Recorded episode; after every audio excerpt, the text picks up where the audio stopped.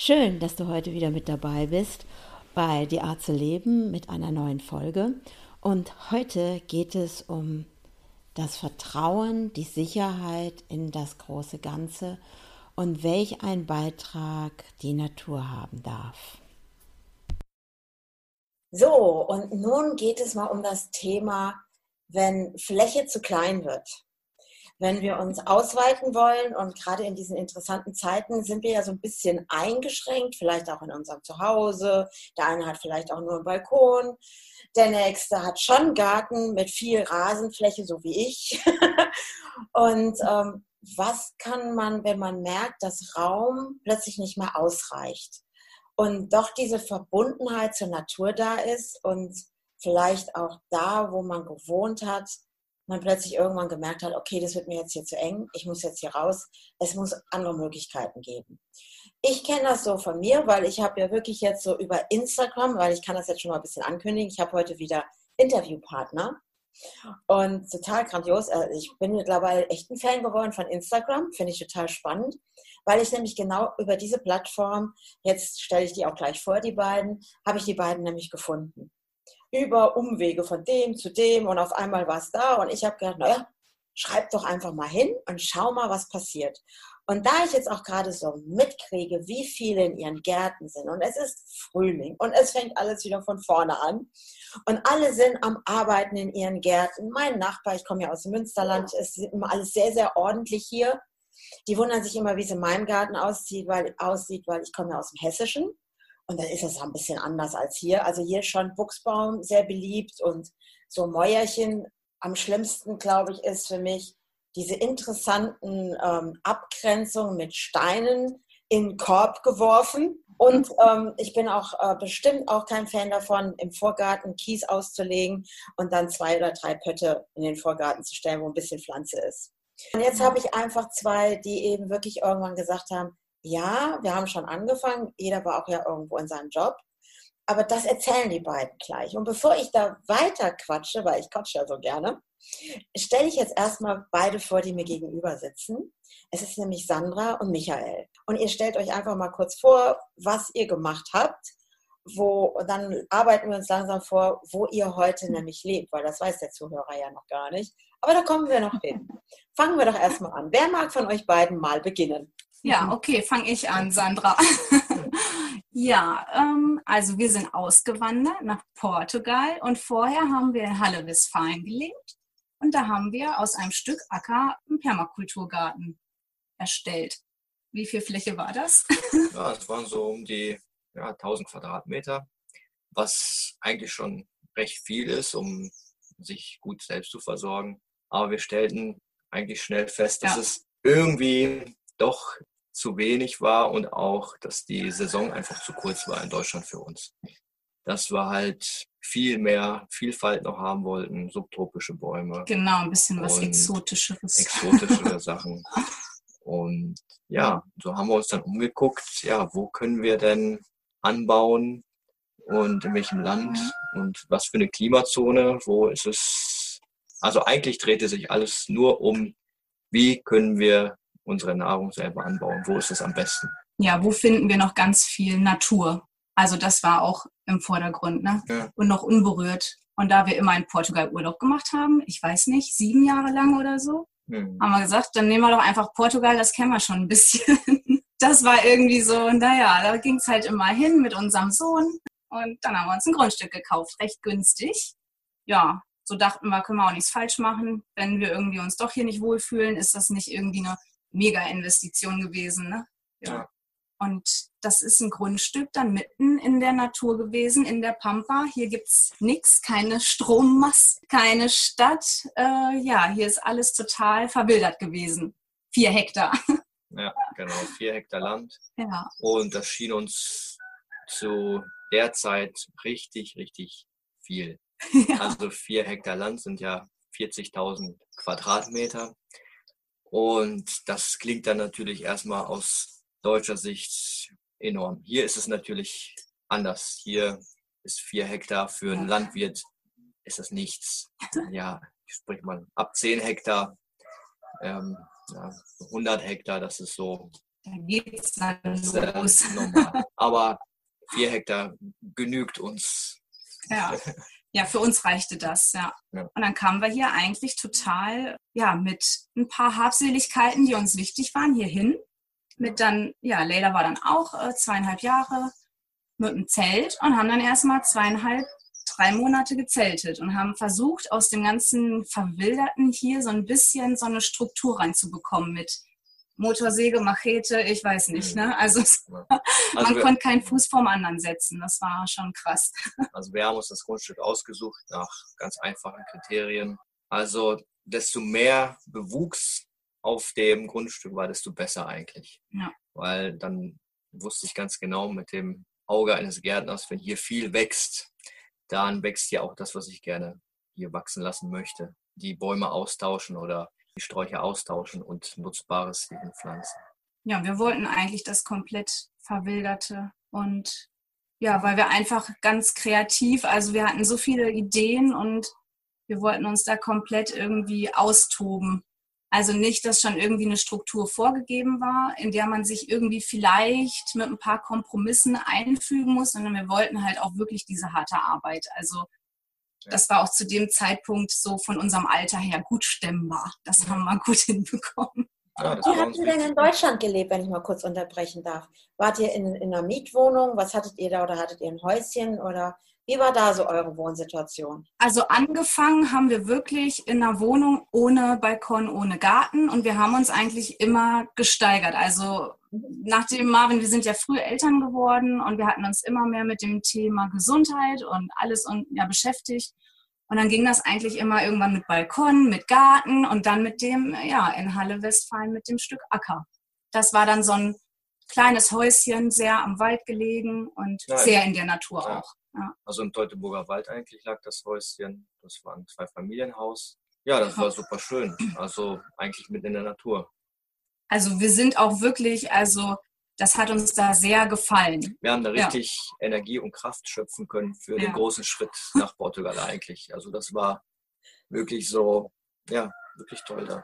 Ja. Also wir haben ja vorhin schon drüber gesprochen. Was war denn dein Job gewesen in Deutschland? War das schon Gartenbau oder gab es also, da irgendwo einen Step vorher? Also ich habe fast zehn Jahre lang im Straßenbau gearbeitet und habe praktisch Asphaltstraßen, Autobahnen ähm, Gehwege, Innenstädte gebaut und habe aber immer nach links und rechts geguckt, was da so am Wegesrand wächst. und ja, irgendwann ähm, kam halt Gedanken wie, will ich das jetzt den Rest meines Lebens machen? Und ich hatte also in dem Betrieb, wo ich gearbeitet habe, schon Aufstiegsmöglichkeiten als Meister und Bauleiter und solche Sachen. Aber gerade zu dem Zeitpunkt stellte sich wirklich die Frage, soll ich da meine Zeit investieren, meine Kraft? Oder ja, mache ich was anderes. Was gibt es da noch? Was gibt es da noch zu entdecken, zu erleben? Also ich finde es ja jetzt irgendwie spannend, ne? weil ich meine, wenn du das jetzt mal bedenkst, ne? so Autobahnen und Asphalt, also Asphaltieren, ne? die ganzen, du hast ja im Prinzip, ich sag mal, den Boden dicht gemacht. Ja. ja, ja, schräg an, oder? Und plötzlich ja, ja. So, ja, ne? das ist so, ja, das war dein Job gewesen, aber du hast ja wirklich Flächen geschlossen ja, der Natur, ich sag mal, da schon auch, ja, Autobahn ist ja nicht gerade schmal, ne? Also es ging auch wirklich gegen Michaels Natur. Also es ja. kam ja dann irgendwann der Zeitpunkt, wo er die Möglichkeit gehabt hätte, aufzusteigen. Und dann meinte Michael irgendwie, ich kann das nicht, ich kann es einfach nicht. Und dann ging es auch ganz kurz in die Arbeitslosigkeit. Das war eigentlich auch gar nicht so schlimm, weil dann ist unsere Tochter geboren worden. Und dann hat sich auch eine Tür, eine neue Tür eröffnet, äh, geöffnet mit ja, einen Landschaftsgartenbau. Und da bist du richtig. Eigentlich da, hatte ich doch gar nicht, gar nicht vor, äh, loszulegen und irgendwie zu arbeiten, weil das, das habe ich mir nach dem Straßenbau einfach Freizeit und mir freigenommen zu entdecken, was, was man denn so will. Mhm. Aber dann klopfte jemand an die Tür und sagte, komm mal mit mir mit. Ich bin genau. Landschaftsgärtner und mach dich mal selbstständig und dann, ja, gestalten wir mal ein bisschen.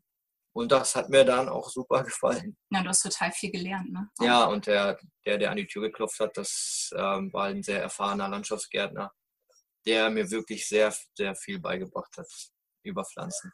Also er war kein, ist kein Permakultur-Profi, ganz konventioneller Landschaftsgärtner, aber dieses Grundwissen ist schon enorm wichtig, das auch zu haben. Mhm. Also es ist ja nicht alles verkehrt, diese konventionellen Sachen, das baut ja auf einer Wissenschaft auf und das, das ist schon Wissen, was man nutzen kann in der Permakultur. Mhm. das war ganz, das war ganz interessant in diesem Bereich. Ist ja schon interessant, ne? dass so, ich sag mal, es klopft einer an die Tür und auf einmal kommst du auf diesen Weg, deiner Herzenssache zu folgen. Das, was dir ja, ja die Freude wiedergebracht hat, ich denke das mal. Und einfach, und ich meine, auch die Auszeit, sage ich jetzt mal über das Arbeitsamt mit dem Arbeitslosengeld und all, hat dir ja auch die Chance gegeben, einfach dein eigenes Kind kennenzulernen in dem Moment. Ja, es hatte Michael leider bei unserem Erstgeborenen ja nicht so. Also ja, da ist viel Zeit. Der Erstgeborene heißt? Marvin, der ist jetzt 16 geworden. Genau, genau, ich habe das vergessen. Okay, ja, weiter. Okay, ja. ja, da hatte Michael halt nicht, ja, also da hatte er keine Zeit gehabt und das war eigentlich ganz schön, dass er das mit unserer Tochter nachholen konnte. Und ich konnte auch wieder ein bisschen nach der Geburt mich genießen. Das fand ich auch ganz schön, die Unterstützung. Mhm. Also, dass ich einfach in Ruhe auch irgendwie duschen konnte und meine Sachen machen konnte. Das war ganz toll. Das heißt, wie alt waren die beiden, ähm, als ihr jetzt nach Portugal gegangen seid? Also Marvin war elf und Leila zweieinhalb, ne? Ja. ja. ja Gut, genau. für Leila ist das jetzt wahrscheinlich schon sowieso Normalität, das alles. Ja, die, also die hatte da auch überhaupt kein Problem mit. Also das war ja Hauptsache, ich bin da, wo meine Eltern sind. Mit Marvin, ja, der hängt sehr an Deutschland. Also immer noch nach wie vor. Ja. Er ist halt elf Jahre in Deutschland groß geworden. Und irgendwie muss er den Spaß jetzt hier mitmachen. Aber er schlägt sich gut. Er schlägt sich wacker, ja. Wir können halt beide die Sprache perfekt und ja. Das, das war uns auch wichtig, dass ähm, die hier eingeschult werden und wirklich mit den Portugiesen in Kontakt kommen und mit der Sprache vor allen Dingen. Ja. Weil ich das aus meiner Erfahrung her kenne, als ich ähm, ausgewandert bin aus Polen nach Deutschland, da war ich sechs und dann wurde ich auch direkt eingeschult. Und mir tat das sehr gut, die deutsche Sprache zu lernen und das, ich finde aus eigener Erfahrung, das, das macht ziemlich viel, wenn man eine zweite Fremdsprache ja, und Kinder ja, können das ja super, ne? Kennt, ja. Die sind ja wie aufnahmebereit, wie die, ja, wie so ein Schwamm, ne? Ja, also ich denke auch einfach, ihr seid ja nun mal eben in Portugal und das ist jetzt eure Heimat geworden, ne? Da ist ja schon, ja. Auch, ist schon nicht dumm, oh, die Sprache zu können, so in manchen Situationen. Ja. Gehe ich mal von aus. Ja. ja. Ist es euch denn gefallen, die Sprache zu lernen oder leicht? Ja, wir tun uns ein bisschen schwer. wir sind da nicht so begabt wie unsere Kinder. da können wir von denen viel lernen. Ja, also da wir, da wir ja wirklich auf dem Land wohnen, hat man auch sehr wenig Kontakt zu Leuten, weil nun mal sehr wenig da sind. Das muss man sich ja vorstellen. Hier sind acht Menschen auf einem Quadratkilometer. Im Vergleich zu Gütersloh sind es, glaube ich, 400 auf einem Quadratkilometer. Also das muss man sich dann vor Augen halten, wen man hier da so trifft, wenn man rumfährt. Also man grüßt wirklich jeden, den man sieht, weil man weiß nicht, wann der nächste kommt, den man hier sieht. Ja. Jetzt habt ihr ja am Anfang im Zelt gewohnt, ne? Also ich meine, das hat ja dann irgendwann auch seine Grenze gehabt im Zelt, also Bodenzelt. Ich denke mal, wir reden ja, ja vom Bodenzelt, ne?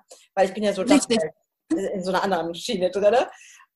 Was habt ihr dann gemacht? War schon ein Haus vorhanden auf dem Grundstück oder habt ihr selbst eins gebaut? Wir haben selbst ein Holzhaus gebaut. Also komplett zusammen als Familie. Das war ein Familienprojekt auch. Also da hat jedes Familienmitglied seine Aufgabe gehabt und das haben wir irgendwie zusammengezimmert. Ja. ja, wir, haben, ja. wir haben einfach einen Plan gemacht und ich meine, vorher hatte ich nur ein paar kleine Holzhäuschen gebaut für Kindergärten oder Spielhäuschen, solche Sachen. Und naja, aber ich habe mir auf jeden Fall zugetraut, ähm, mit der Hilfe von meiner Family, dass, dass wir das locker hinkriegen und dass wir uns ein schönes, bequemes Häuschen hinbauen. Hier. Ist jetzt ein bisschen größer als ein kleines Spielhäuschen. Ne? Ja. ja. Ist es mehr so eine Größe wie so ein Tiny House oder größer? Mehr so ein also am Anfang hatten wir ähm, 50 Quadratmeter und da hatten wir halt drei Schlafzimmer. Und aber desto mehr Leute wir hier kennengelernt haben, desto mehr ja, Platz brauchte man auch, um Menschen einzuladen. Und dann haben wir nochmal 50 dazu gebaut. Und somit haben wir 100 Quadratmeter. Als ihr das Haus gebaut habt, also so, ähm, weil ich kenne das so, ich bin ja Architektin ursprünglich auch. Und es ist ja so, wenn du auf so ein Grundstück kommst, und ich meine, das ist ja jetzt Gott sei Dank mal ein größeres Grundstück als in Deutschland, weil in Deutschland bist du ja direkt mit Baugrenze und Baulinie und bla schon wieder eingegrenzt. da gibt es nicht so viele Möglichkeiten, aber es gibt ja auch so, wo ich dann manchmal so Flächen sehe, wo ich denke, boah, stell dir mal vor, an dem Ort, da müsste das Haus sein, mit dem und dem Blick. War das für euch auch so oder ist das gewachsen in dem Moment, wo ihr im Zelt wart oder wusstet ihr sofort, oh, nee, da kommt unser Haus hin? Das ist so gewachsen. Ja. Es hat sich so ergeben. Also es war schon die Absicht, also normalerweise hier in, Portugal bauen ja sehr viele auf dem Hügel. Erstens wegen der Aussicht und weil die Täler meistens äh, geflutet werden bei Starkregen. In der Permakultur ist es so, dass man eigentlich nicht oben und nicht ganz unten baut, sondern in der Mitte, um viele ah. Sachen auszunutzen. Um Wärme, Kälte auszunutzen, um Winde auszunutzen, um die Gravitation auszunutzen, also das heißt ein Wasserdepot oben auf dem Berg zu haben und dann Druck, all solche technischen Sachen haben eigentlich mehr eine Rolle gespielt, als es nur der reine Blick ja. oder ja, und wir wollten uns auch irgendwie hier einfügen. Also wir wollten nicht uns hier hinfläzen und so, ah, hier sind wir und jetzt bewegen wir hier richtig Fläche und keine Ahnung. Also wir wollten uns eigentlich mehr in, mit der Natur, also mit der Natur eigentlich. Mhm. Und nicht irgendwie, wird jetzt hier da was geschoben und da was platt gemacht und hier was erneuert, sondern das war auch irgendwie so eine der wenigen Male, wo wir eine Maschine hatten, ne? eine große. Und es war auch wirklich so, dass wir eigentlich beides dual gemacht haben, also Garten und Haus gleichzeitig gebaut. Naja, bei dir hat es irgendwann in den Fingern gejuckt und gekribbelt ja. und dann habe ich irgendwann gesagt, komm, geh raus. Es war Januar 2016, ne? Mhm. Und dann hat Michael angefangen, also Bäumchen zu pflanzen, kleine Wege schon, haben wir auch mit den Kindern dann Steine gesammelt, kleine Wege fertig gemacht, Beetbegrenzung und ja, ja irgendwann habe ich aber gesagt, jetzt kommen wir wieder ein bisschen was im Haus machen, weil es einfach noch nicht fertig war, aber Michael ja. konnte gar nicht mehr abwarten, also musste es raus. Ja, das gehört für mich dazu zum Haus irgendwie. Ja.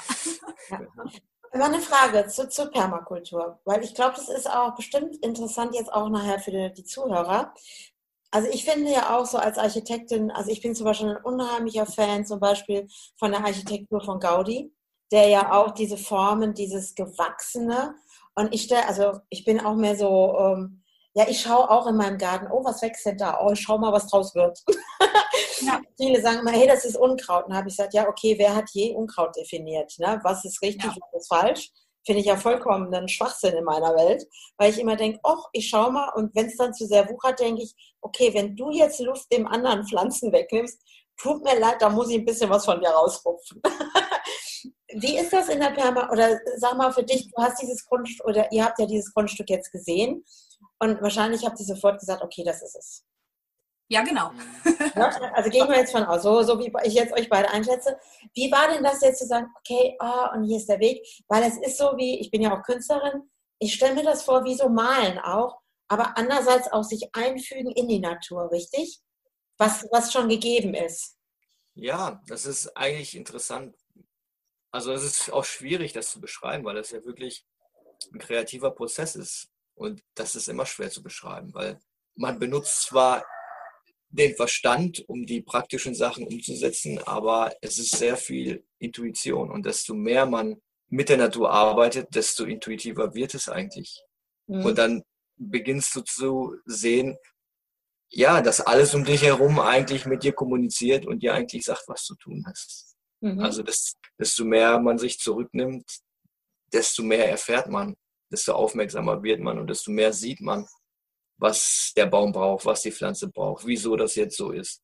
Ich also, muss auch dazu sagen, dass du ein sehr, sehr guter Beobachter bist, weil du halt, weil Michael halt wirklich diese sechs intensiven Jahre in Polen auf dem Bauernhof ja auch irgendwie ganz viel als Kind schon beobachtet hat. Mit der Natur, in der Natur und das hast du ja. hier, also machst du ja immer noch. Also, also eigentlich, ja, es ist ein simpler Prozess, den manche Leute machen das ganz unbewusst oder ganz, ganz automatisch, ohne das vielleicht in Worte fassen zu können. Also das habe ich erst auch seit einigen, einigen Monaten erst richtig definiert für mich, dass desto weniger man innerlich tut, desto mehr erfährt man einfach, weil alles um dich herum eigentlich Informationen dir gibt.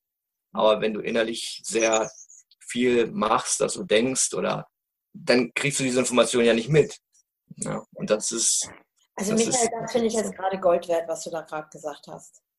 Weil ist es nicht auch, also tut mir leid, ich muss jetzt doch mal leider den Herrn Corona erwähnen. ja, das ist ja so, weil alle sind ja in dieser Panik oder Drama oder oh, ich kann nicht mehr arbeiten.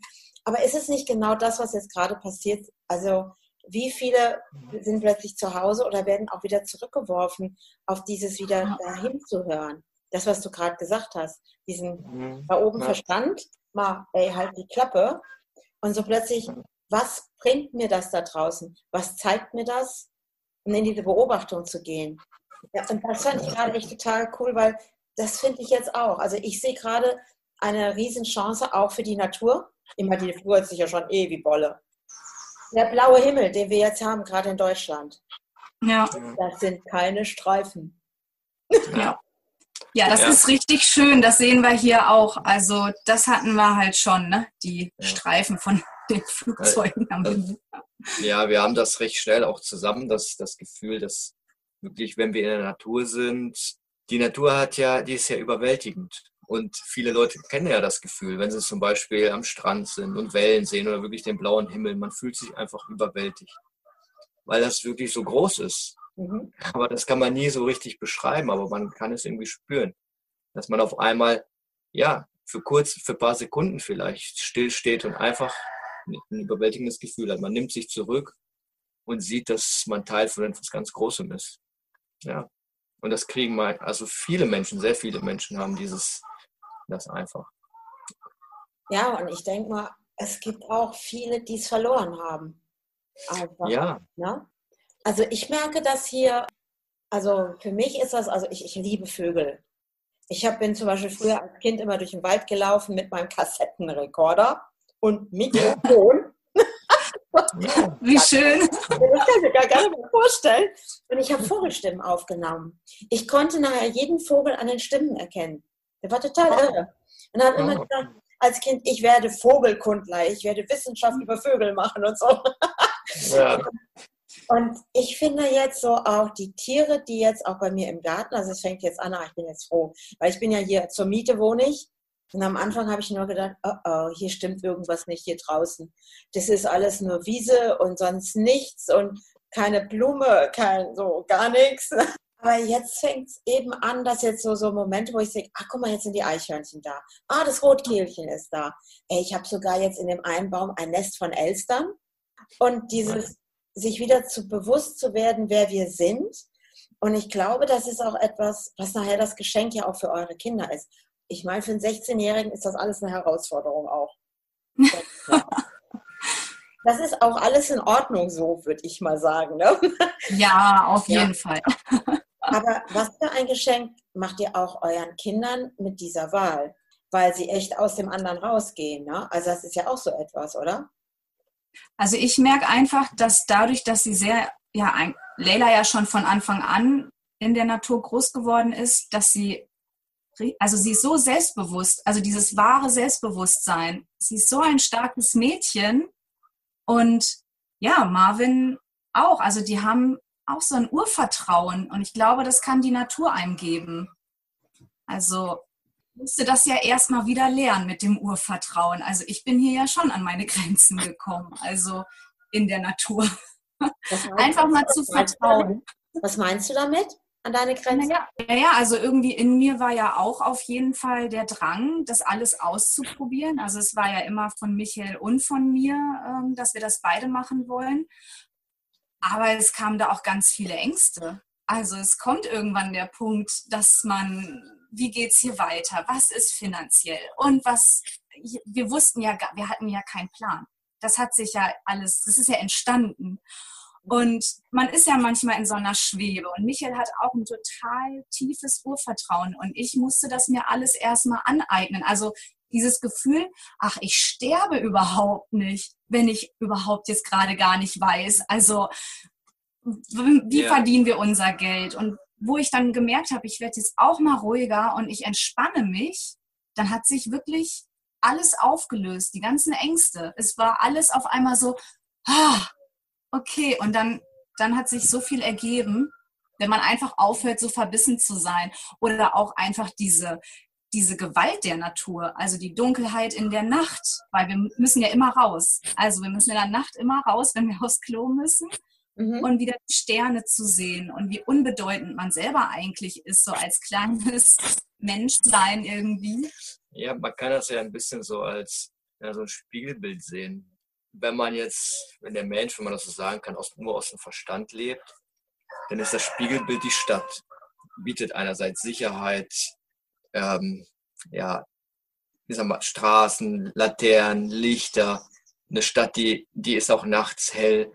Das heißt, es ist wirklich ein Spiegelbild, wie der Verstand tickt.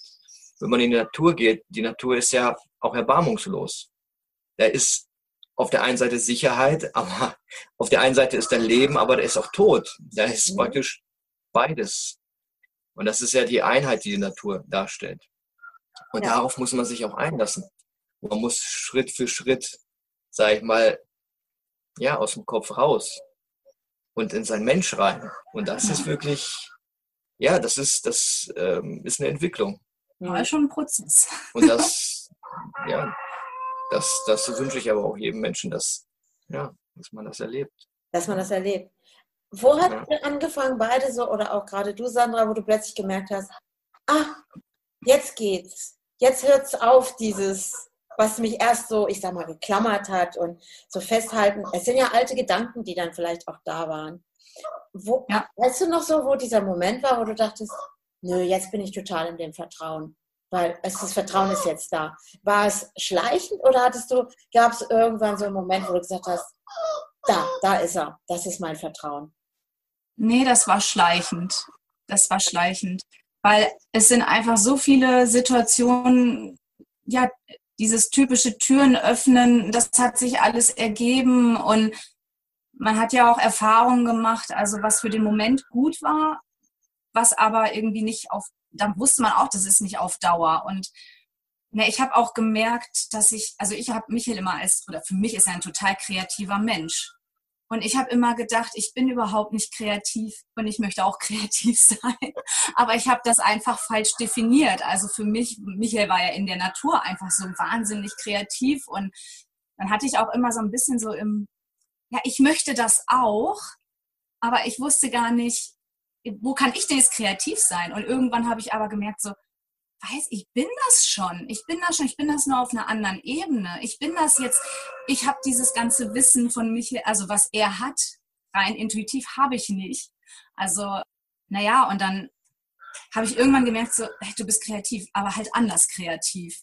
Also mir sind halt total viele Ideen eingefallen, wie man das auch irgendwie nach außen bringen kann, weil ich das einfach schade fand. Das ganze Wissen und man lebt hier ja schon sehr äh, einsam. Wie kann man das auch anderen Menschen vermitteln? Also wie kann man Menschen positiv, also nicht belehrend mit dem erhobenen Zeigefinger und oh, die Welt ist schlecht und die Städte und alles ist, geht dem, ist dem Ende nah, sondern wie kann man es positiv schaffen, Menschen zu inspirieren, die sagen, boah, boah ich habe da auch Bock drauf, mir gefällt das. Und da habe ich mich dann irgendwie, da war ich kreativ oder bin kreativ es ist ja auch so dieses, dass du es vorher im Außen gesucht hast. Du hast gedacht, ah, Michael hat es. Ne? Ah, das, was der hat, das will ich auch haben.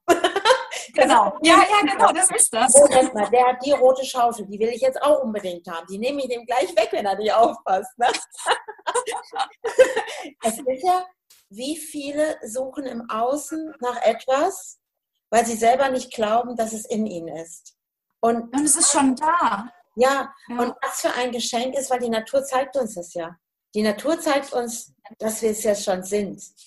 Weil die Natur, die, ich glaube, die schätzt ich glaube, dadurch, dass man mhm. dadurch, dass man auch hier so in der Stille ist und keine Ablenkung hat. Also ich meine, klar, wir könnten jetzt hier den ganzen Tag den Fernseher anmachen, das Radio oder so, aber das machen wir ja nicht. Wir hören halt wirklich unsere Hühner, unsere Hähne, die Vögel, die Natur, all das.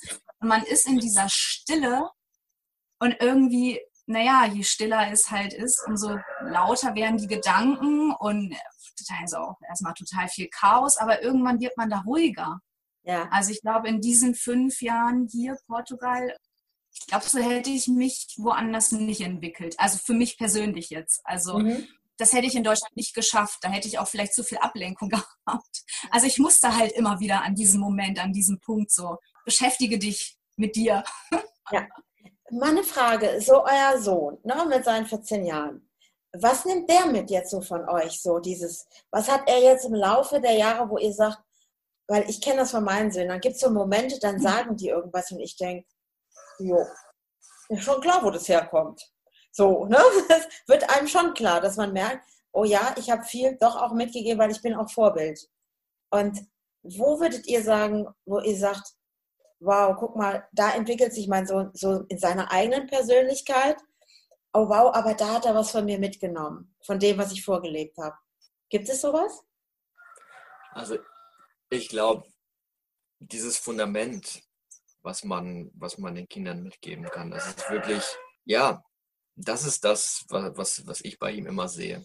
Dass egal wie weit er sich aus dem Fenster lehnt, egal wie weit er ja, seine Grenzen natürlich suchen muss und finden muss, er weiß, wo er wieder festen Halt kriegt und wo er sich wieder sammeln kann, sozusagen. Mhm.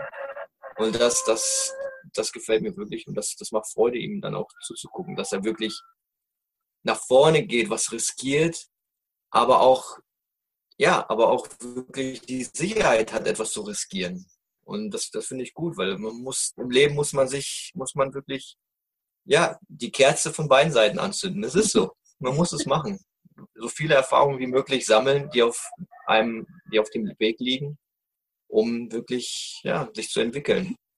Also, und ja, wenn man da keine Angst hat, dann ist das, dann ist das gut. Angst behindert immer bei der Entwicklung.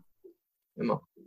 Und Angst kommt, wenn man kein Fundament hat, dann hat man Angst. Ja, das hat er nicht. Er hat keine Angst, ne? Das, ja. Und das, das ich meine nur die psychische Angst, also nicht die physische. Ja. Ne? Das, ja. Also falls ihr mal jetzt irgendwas im Hintergrund hört, das ist jetzt mein Hund, die, die schläft und träumt gerade schön und ja. dieses der Hahn. Also ich muss sagen, mir gefällt das total, den Hahn zu hören. Weil es sind ja zwei Hähne, habt ihr gesagt, ne? Ja, nee, wir haben ein paar mehr. Also, ich glaube, ja. ein paar mehr, okay. Also, oh Mann, die sind schon in der Konkurrenz dann, ey, supi. ja. Aber das ist so, was ich von früher kenne, weil ich komme auch vom Dorf im Hessischen, also in der Nähe von Marburg. Und das war einfach nur, dass ich das jetzt höre im Hintergrund. Weil das ist sowas, ich bin jetzt hier auch auf dem Dorf im Münsterland. Aber hier ja. hörst du kein Hahn krähen. Das ist nicht. Ja. Und das ist einfach, was ich mit früher auch verbinde. Und dann denke ich so, oh, ist das schön, den Hahn einfach zu hören. Und das, das gibt es einfach gar nicht mehr, weil es einfach, ich sag mal, so hart sich das anhört, hier wird viel weggesperrt. Oder eben mein Junge, genau, ja. der auch zu mir sagt, Mama, hast du bei den Biobauern, wo du die Hühner, also wo du die Eier holst, gibt es da Hähne auf dem Hof? Und ich schon so, oh, okay, ich fahre hin und frage nach. Und sie, nein, nein, wir haben keine Hahn. Ich habe gesagt, okay, wie funktioniert es bei euch? Ja, die holen natürlich die Hennen von außerhalb und ne, ja, äh, so. Und dann habe ich gesagt, okay, hm. dann habe ich gesagt, es tut mir leid, aber ich kann aber euch keine Eier mehr kaufen. ich glaube, dieses auch bewusst sich jetzt zu werden und auch gerade in dieser interessanten Zeit, nenne ich das jetzt mal, wieder auf sich zurückgeworfen zu werden, auch was für eine Chance wir jetzt haben für unsere Kinder. Weil ich meine, ich, du hast, glaube ich, die Tage mal gesagt, dass du jetzt gerade so diese Riesenbatzen von der Schule bekommst, diese PDFs, äh, was wir jetzt alles machen sollen mit den Kindern und wir jetzt ja plötzlich zu Lehrern werden. Ne? Das ist ja auch ganz spannend. Und ähm, aber eure Kinder haben ja auch die Chance, über so wie ihr lebt, auch anders zu lernen, als nur über das System Schule. Ja. Und es ist nicht so, dass sie auch anfangen, dann auch nachzufragen, wie funktioniert was? Ja, die hinterfragen. Also Marvin war eh schon immer ein Kind, was sehr viel hinterfragt hat, ne? Also mhm. hinterfragt. Ja. Ja, aber viele, viele saugen die auch einfach auf. Es ist, es ist da, es ist, es ist normal es ist selbstverständlich geworden, dass zu der und der Zeit die Physalis im Busch sind und da wird einfach ohne zu fragen genascht und dann da weiß jeder Bescheid oder der äh, Baum hat jetzt reife Früchte, die Maulbeeren und dann das ist wirklich äh, selbstverständlich. So, ja, es ist einfach so. Ne? Oder wenn die beiden das Frühstück vorbereiten, das ist ja auch immer ganz süß, wie beide irgendwie in den Garten gehen und was ernten und uns so ein ganz tolles Frühstück zaubern. Und das auch einfach ja wirklich diese Selbstverständlichkeit in den Garten zu stiefeln und das alles irgendwie so, oder dann wird ein Blumenstrauß gepflückt, ne, von Leila ganz oft. Und das ist ja wirklich auch das Schöne, dass sie das so lernen, weil es ja auch, es ist natürlich, es ist selbstverständlich, die Kinder sind mit dabei im Garten und die sehen, was wir machen. Ja. Und das machen die nach. Da muss ich nicht viel erklären. Es ist egal, wie der lateinische Name dieses Baumes ist. Oder es spielt keine Rolle die wissen, wenn die Frucht so und so aussieht, ist sie reif, weil meine Eltern haben es auch so gegessen und dann essen wir es auch so. Und es geht so ins Blut über. Ne? Und das ist auch schön, dass sie es dass halt so lernen, ohne nicht kopflastig, sondern wirklich ja, mit den Sinnen, mit allen Sinnen, mit naja. allen Sinnen lernen. Das finde ich, das finde ich schön. Klar, es ja. ja, selbst wenn man jetzt ne, als 16-Jähriger sagt, ich will keine saubere Luft, ich will die Stadt und ja, Gemüse kann man sich auch kaufen. Ja, das ist natürlich ne, Pubertät, aber ja. ganz tief in ihm drin, äh, der, der, der findet das schon auch gut. Klar, ihm muss jetzt auch mal die andere Welt wieder ermöglicht werden, klar. Wir haben ja auch, wir konnten überall mit unseren Fahrrädern hin und waren da komplett frei. Das wünscht er sich natürlich auch. Und dann muss man gucken, wie man das hinbekommt. Aber so, er findet den Ort schon auch ganz, ganz toll. Also ich könnte mir auch vorstellen, wenn er dann in den Supermarkt geht und holt äh, dort Gemüse und wird es essen, dann wird er schnell merken, ähm, okay, das schmeckt anders. da fehlt mir irgendwas. Ja. Also ich glaube, ich glaube auch so, vielleicht mit Mitte 20 kann man anfangen, äh, vielleicht auch zu seinen Eltern irgendwann, also Danke zu sagen. Man muss erstmal wieder, also dieses Abnabeln, das ist ja auch alles normal und natürlich und dann findet man das jetzt auch erstmal alles irgendwie ganz komisch, was die Eltern machen. Aber ich glaube, so mit Mitte 20 ist so dieses, oh, Dankeschön. Also. Es kann passieren, dass sogar früher kommt. Ja, hoffentlich. das wirst, das wirst du sehen also ich finde, 16-Jährige, die dürfen so sein. Weil die, wie du schon vorhin sagtest, Michael, die müssen sich ausprobieren. Und es ist cool, dass er diesen Mut hat, einfach sich ausprobieren zu dürfen auch, ne, dass er es auch tut. Und einfach, weil die wollen ihre eigenen Grenzen entdecken. Und ich sag mal, was für eine Chance hat euer Sohn? Also ich bin jetzt mal ehrlich, jetzt bin ich auch wieder in der Bewertung. Wenn ich sehe hier im Münsterland, wie die Kinder mit 14 auf Feten gehen oder auch schon früher, und trinken Alkohol. Man, man macht ja so ein Vortrinken auch noch. Das ist ja auch noch so was Verrücktes. Wo ist da der Halt? Oder ich sehe das dann hier, wenn ich hier entlang spaziere, wir sagen auch direkt die Felder hier vor der Türe. Und dann siehst du diesen ganzen Müll am Wegesrand. Und ich denke, okay, alles gut.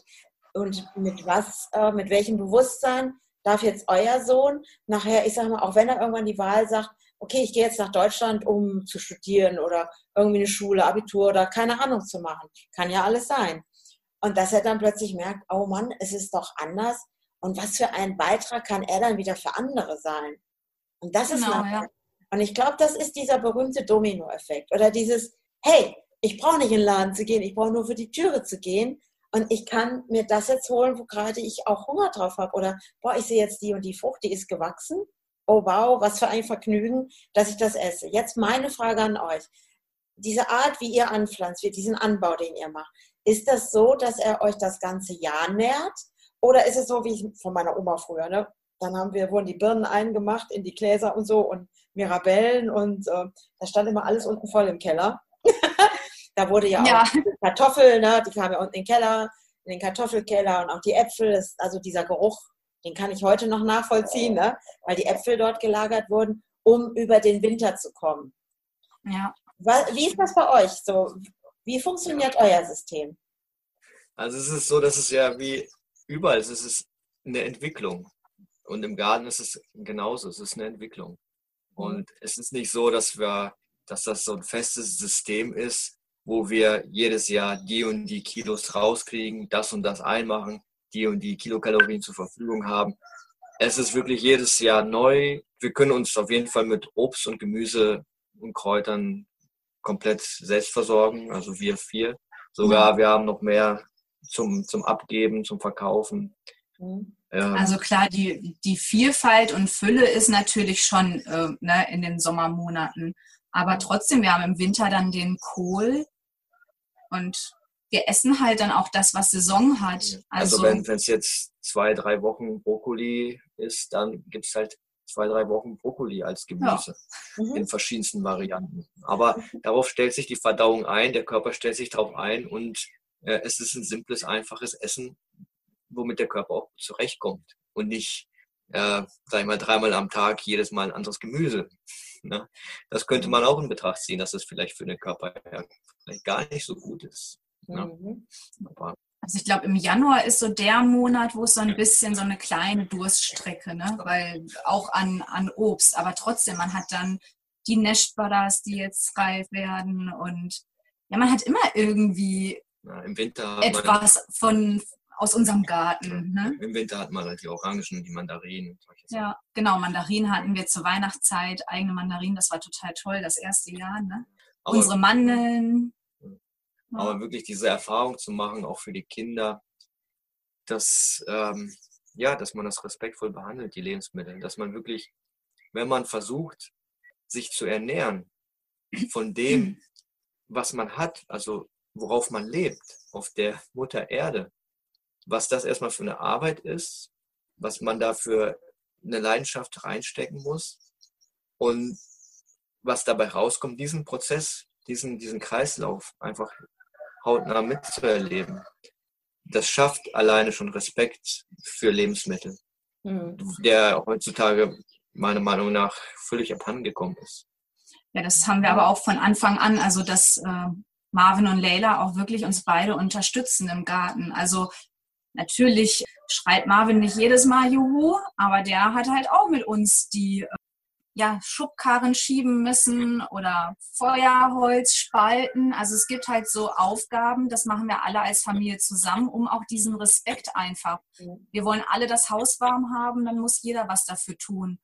Und mal gemeinsam die Beete wieder auffüllen und dann weiß man das auch wieder mehr wertzuschätzen und dann meckert man beim Essen vielleicht nicht so rum, äh, warum es jetzt drei Wochen Brokkoli gibt. Und auch wenn man wirklich seine Lebensmittel selber herstellt. Ähm, es ist oberflächlich, schafft man Kreisläufe in der Permakultur, wie Abfälle kompostieren, wieder austragen, solche Sachen. Das sind oberflächliche Kreisläufe, aber auch innere Kreisläufe, die man schafft. Die Energie beim Arbeiten, die man der Pflanze gibt, das, das ist wirklich, hat einen hohen Stellenwert, weil dieses, dieses Obst, was du dann wieder zubereitest und isst, da ist auch deine Energie drin. Und das ist, das erfüllt einen nicht mit Kilokalorien, sondern einfach mit der Freude und der, das, die Natur vervielfältigt das. Die Natur kann verschwenderisch sein, in, in, in jedem Maße. Nicht nur eine, eine Hülle, äh, Fülle an, an Obst, sondern auch eine Fülle an positiver Energie, die du wiederkriegst dadurch. Und das, das macht äh, die Seele auch satt. Ja, genau, ja. satt, ja. ja. Nicht nur den Bauch. Also für mich ist das so, ich habe die Tage mit meinem ältesten Sohn gesprochen, aber wir haben jetzt ganz klar für uns gesagt, wenn, also wir arbeiten jetzt darauf hin, dass wir sagen, okay, wir werden gehen, wir werden uns was Neues suchen. Und ähm, also ich meine, äh, für mich ist es als Architektin, also mir wird schon komplett so ein Tiny House ausreichen. So, also ich meine, ich bin jetzt, also ich kann es ja auch mal sagen, ich bin jetzt 58 Jahre alt. Und letztens war ich hier oder ich habe keine Lust mehr, so viel zu putzen. Ja, richtig. Das ist gut. Und dieses auch, was ich jetzt so ein bisschen an Kräutern und so jetzt schon, die jetzt da sind und mit was für einem Genuss ich das esse. Und ich erinnere mich einfach an früher, wie einfach meine Großeltern, also weil beide Großeltern hatten einen riesen Nutzgarten, wo wirklich genauso wie du es gerade beschreibst, dann, dann, also obwohl ich als Kind, ich mochte nicht diese Mirabellen, diese eingemachten Mirabellen, die es immer sonntags als Nachtisch gab. Ich konnte sie nicht leiden. Und heute habe ich irgendwann mal zu Dennis gesagt, oh, ich glaube, wir gucken mal, ob wir auch nicht Mirabellen anbauen. Und er sich an und sagt, ich weiß gar nicht, wie die schmecken. Und ich so, oh, Mist, klar, ich habe das nie gekauft, weil ich dann selber noch so eine Plottkiste hatte. Und habe aber jetzt gedacht, es ist einfach cool, was meine Großeltern gemacht haben. Oder eben, es waren ja Omas hauptsächlich mein Opa und also beide Opas schwer gearbeitet. Ne? Was ich jetzt so toll finde, das, was ihr jetzt so zeigt oder auch, also ich würde sagen, ihr seid wirklich autark. Ne? Seid ihr von irgendeinem System noch abhängig?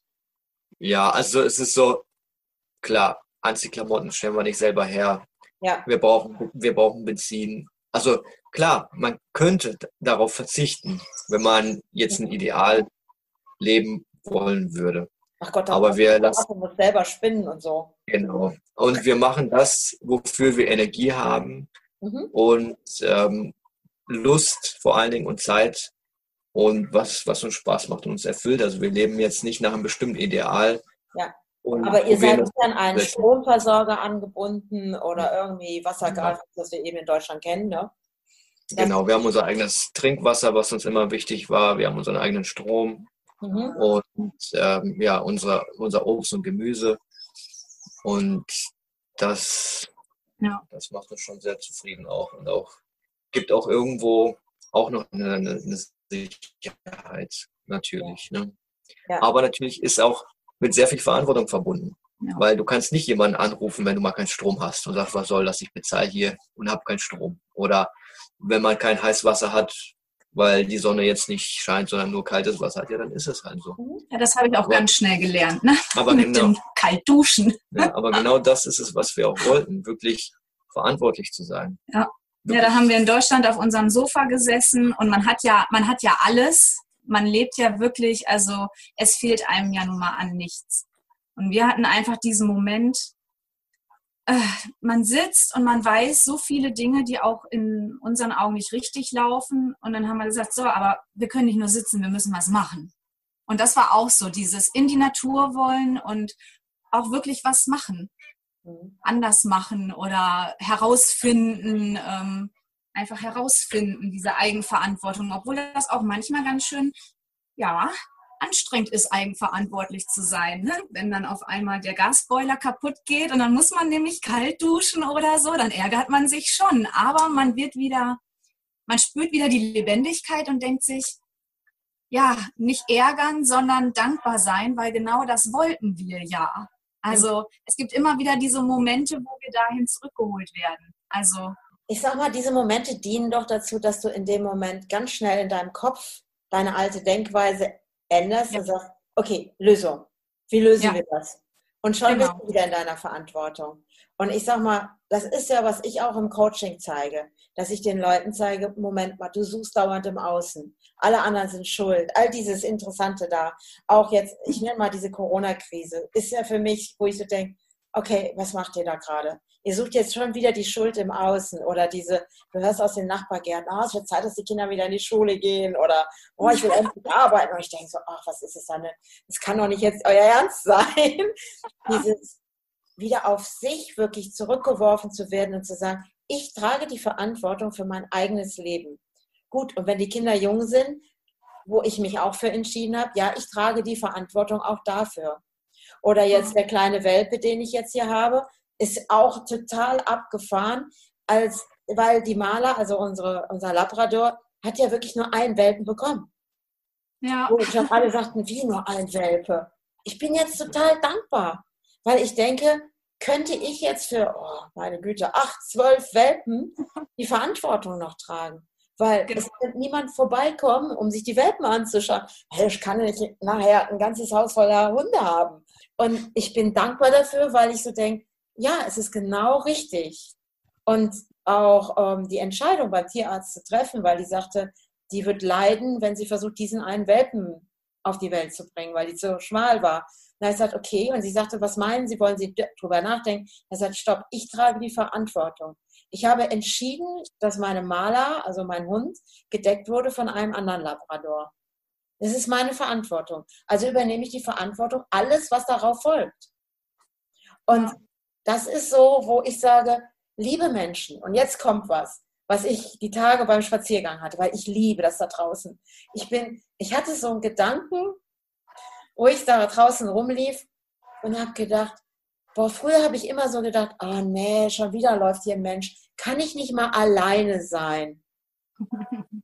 Und manchmal denke ich, nein, ich bin nicht verantwortlich für Corona. Aber dann denke ich in so einem Moment, oh, was habe ich mit meiner Denkweise da rausgebracht? Weil das Coole ist, ich bin jetzt alleine beim Spaziergang. Und du siehst ganz lange niemanden. Niemanden. Und das, also ich sage mal, für mich ist das total schön, weil ich liebe das. weil ich möchte einfach auch mal alleine sein. Ja. Und das ist ja in Deutschland nicht ganz so easy. Aber im Moment, doch, funktioniert es. Ich will jetzt nicht sagen, dass ich Corona herbeigezaubert aber ich glaube schon, wie viele haben sich darüber beschwert, wie der Mensch mit der Natur umgeht. Ich will ja von Plastik gar nicht reden. Und ich sage immer, was habt ihr mit euren Gedanken in diese Welt getragen? Und vielleicht ist jetzt einfach doch Corona dafür da, vielleicht haben wir es doch uns unbewusst, vielleicht nicht so, aber doch kreiert. Ja. Weil ich glaube, sonst so, wird vieles immer noch nicht verstanden werden, aber vielleicht ist es jetzt doch eine Chance. Und ich ja. bin total begeistert, was für eine Chance ihr euch gegeben habt, weil ihr jetzt einfach dieses Riesenglück habt. Ihr seid autark. Ihr braucht euch keine Gedanken zu machen. Also ich bin jetzt ehrlich. Also mein ältester Sohn, der hat sich Gedanken gemacht, weil er Berichte gesehen hat über die Stadtwerke und weil da ja auch reduziert gearbeitet wird. Und er sagte, was ist, wenn diese Systeme plötzlich nicht mehr bedient werden können? Ich sagte, Mama, ist ja kein Problem. Aus meinem Dachzelt, ne, er hat ja auch so einen Wagen, so einen Camper. Hey, ich habe da oben die Solarpedals drauf, ich habe Gaskartuschen, ja. Und wir können jetzt halt schon auch kochen. Und weißt du was, wir haben hier ne, Brunnenwasser. Ich habe jetzt eine riesen Regentonne besorgt, da packen wir jetzt das Wasser rein. Wer jetzt anfängt, welche Möglichkeiten gibt es, autark zu werden? Und wo sind wir abhängig von Systemen, die uns vorschreiben, was wir zu tun haben? Und ich glaube, dieses ist euer auch so ein, so ein Freiheitsgedanke bei euch gewesen, oder? Dieses unabhängig zu sein. Ich bin für mich verantwortlich. Ja, total. Ja. ja stimmt. Das geht, ja, das geht Hand in Hand mit wirklich verantwortlich zu sein, aber auch wirklich ja, die Sicherheit aufzugeben. Das ist so. Freiheit geht immer auf Kosten von Sicherheit. Aber wenn man zu sicher ist oder wenn man die absolute Sicherheit will, dann muss man ins Gefängnis ohne Türen und Fenster. Dann ist man am sichersten.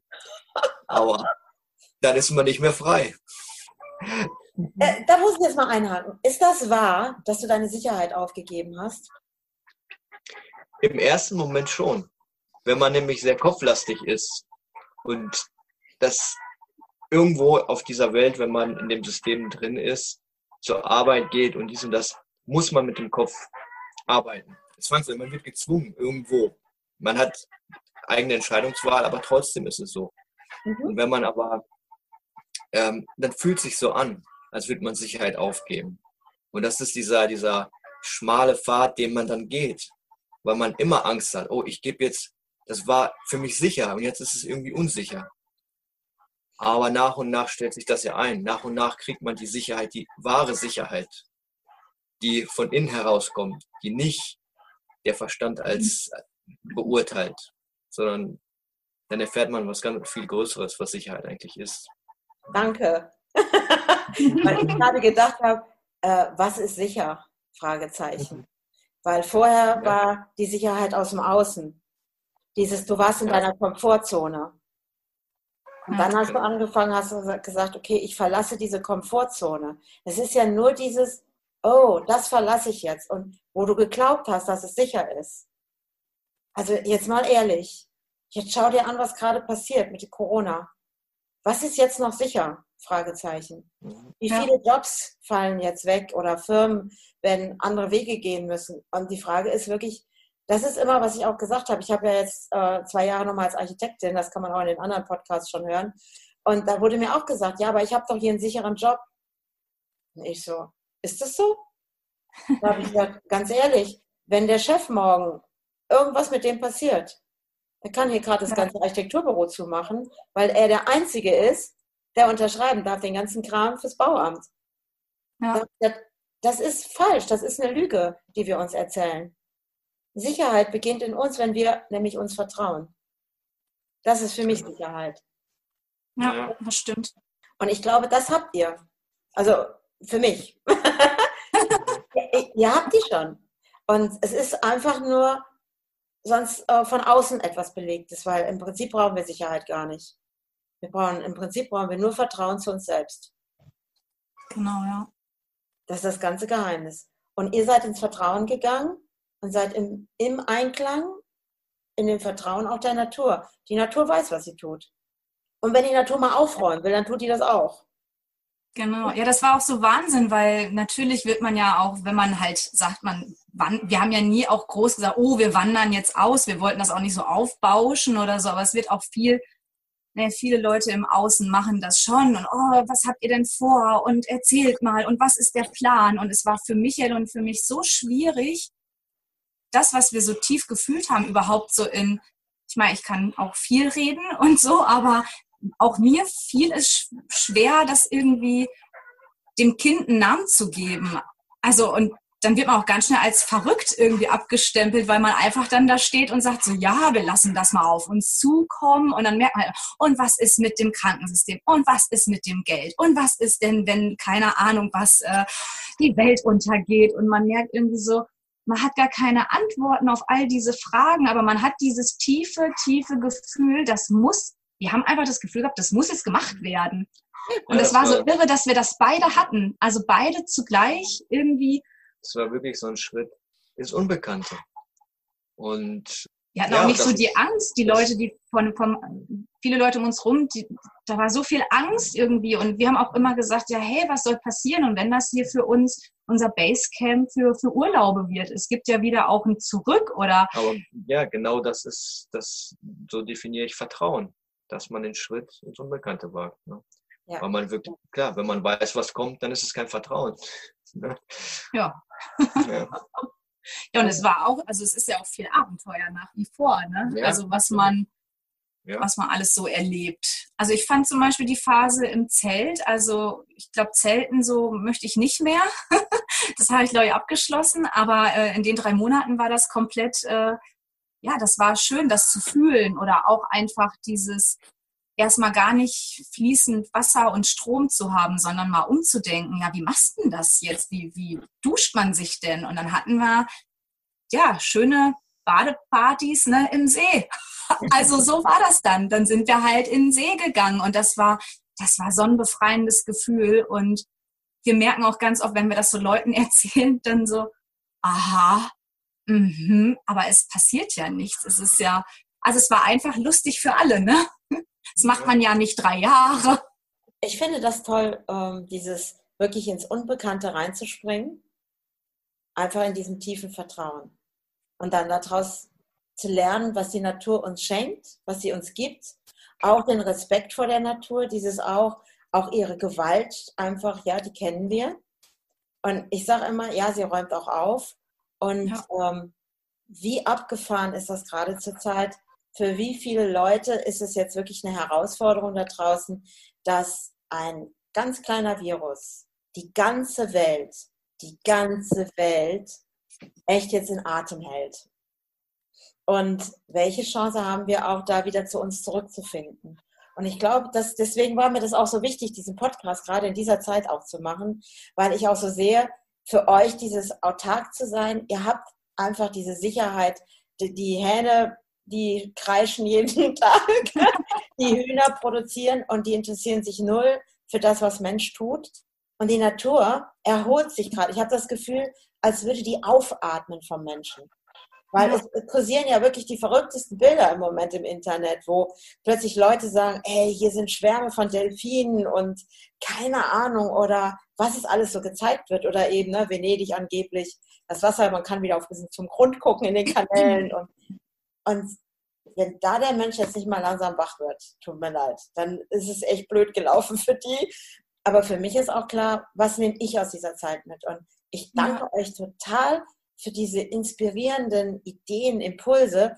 Also ehrlich, ich hoffe darauf, dass ihr das, was ihr da macht mit dieser Permakultur, weil ich habe jetzt wirklich dieses Gefühl, hey, ich will mehr wissen. Ich möchte wissen, heute Morgen war was mit dieser Blume und dem Tee. Und ich habe gedacht, ich kenne diese Blume nicht. Verflixt, ich habe auch schon wieder vergessen, wie sie heißt.